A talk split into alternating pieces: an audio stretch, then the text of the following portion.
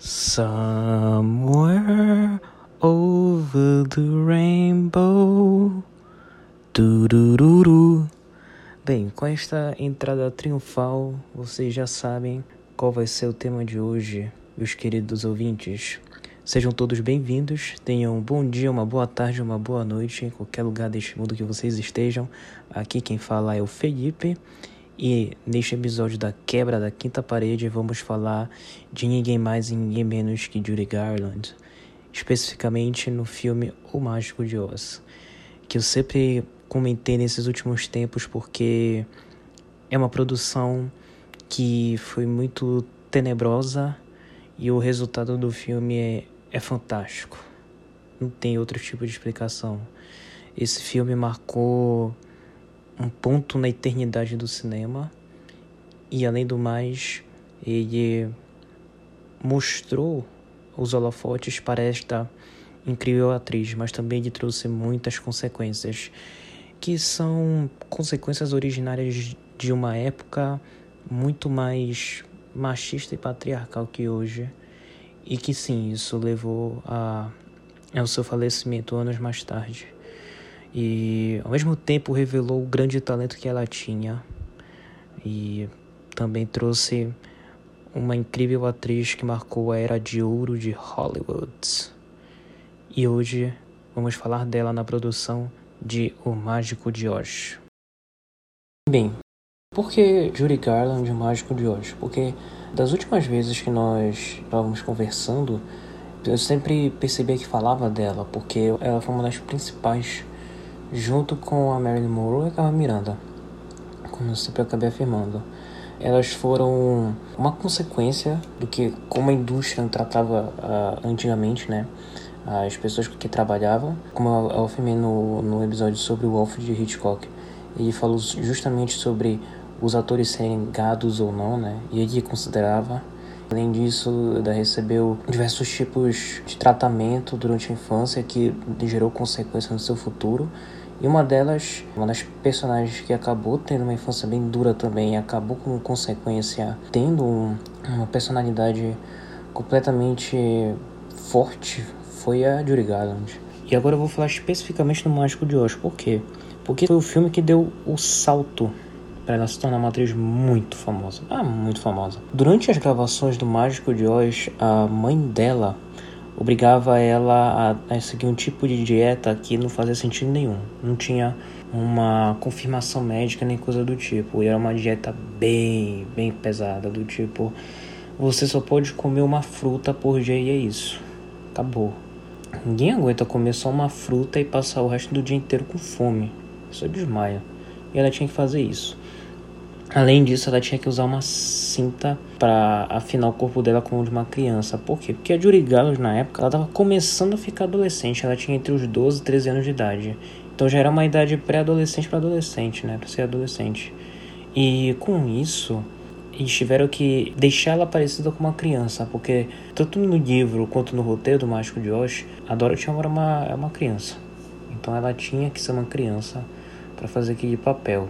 Se não bastasse isso, os atores homens do elenco de O Mágico de Oz usavam e abusavam dela, sendo que ela ainda era praticamente uma criança, né? Uma pré-adolescente. Digo, eles não fizeram nenhum ato, mas chegaram a fazer assédio sexual e assédio moral contra ela levantava a saia e, e um bando de nojeira dessas. E que afetou muito o psicológico dela. Por mais que ela contasse pra mãe, a mãe não acreditava, porque ela só queria que a filha ficasse famosa e ganhasse dinheiro em cima dela. Consequentemente, no futuro, elas até se separaram, não, não conversavam, não conversaram uma com a outra durante tempos, por causa disso. E além das dietas desreguladas, as gravações eram muito pesadas. Tanto que com a Judy Garland muitas coisas mudaram. Claro, não somente com ela, várias outras crianças mudaram. Em Hollywood, a, a, lei, de, a lei do quanto uma criança deve trabalhar, né, por dia e por hora, deve ser no máximo estourado 5 horas. Não pode passar disso. Porque na época da Judy Garland ela trabalhava o dia inteiro, sem parar. E ela não ia para a escola, ela tinha um tutor particular, uma tutora para ensinar ela né, as matérias. E ela ficava gravando o dia inteiro, o dia inteiro, e isso era muito estressante para ela. Então veja, combinado com esses fatores aí, essa série que eu contei, o psicológico dela estava muito afetado. Se não bastasse isso, nessa época existiam muitos tipos de, de tratamento psicológicos que na realidade nunca foram confirmados, eles nunca foram verdadeiros. Mas existia. Os psicólogos principalmente davam barbitúricos para as atrizes, porque pensava que nessa época bastava um remédio e a pessoa melhorava. Era do tipo, ah, qual é a fórmula mágica para viver mais? Tome este remédio. Era isso. E para ela ficar bem, ela tomava esses barbitúricos. Bem entre aspas. O que levou o vício dela por remédio e por outras drogas nos anos seguintes. E também ao falecimento dela em 68, 1968. Então, assim, nessa época a indústria, infelizmente, funcionava nesses parâmetros. Parâmetros bem, bem diferentes do que existe hoje. Ainda existe, infelizmente, mas nada se comparar dessa época.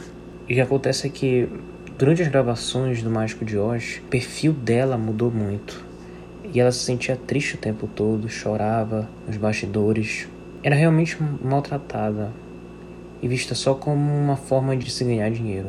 A grande consequência da Judy Garland interpretar Dorothy no Mágico de Oz é que o povo não conseguiu mais desvincular a figura dela, né, a atriz da personagem. Só anos e anos depois para ela fazer sucesso novamente, que foi em um musical. E até antes disso ela não conseguiu mais emplacar por causa que sempre chegava ela com a, com a figura da Dorothy de tão preciso que é, foi a atuação dela e de tão preciso que a equipe de maquiagem e de roupa conseguiu transformá-la. E além disso, ela eternizou com a música Somewhere Over the Rainbow.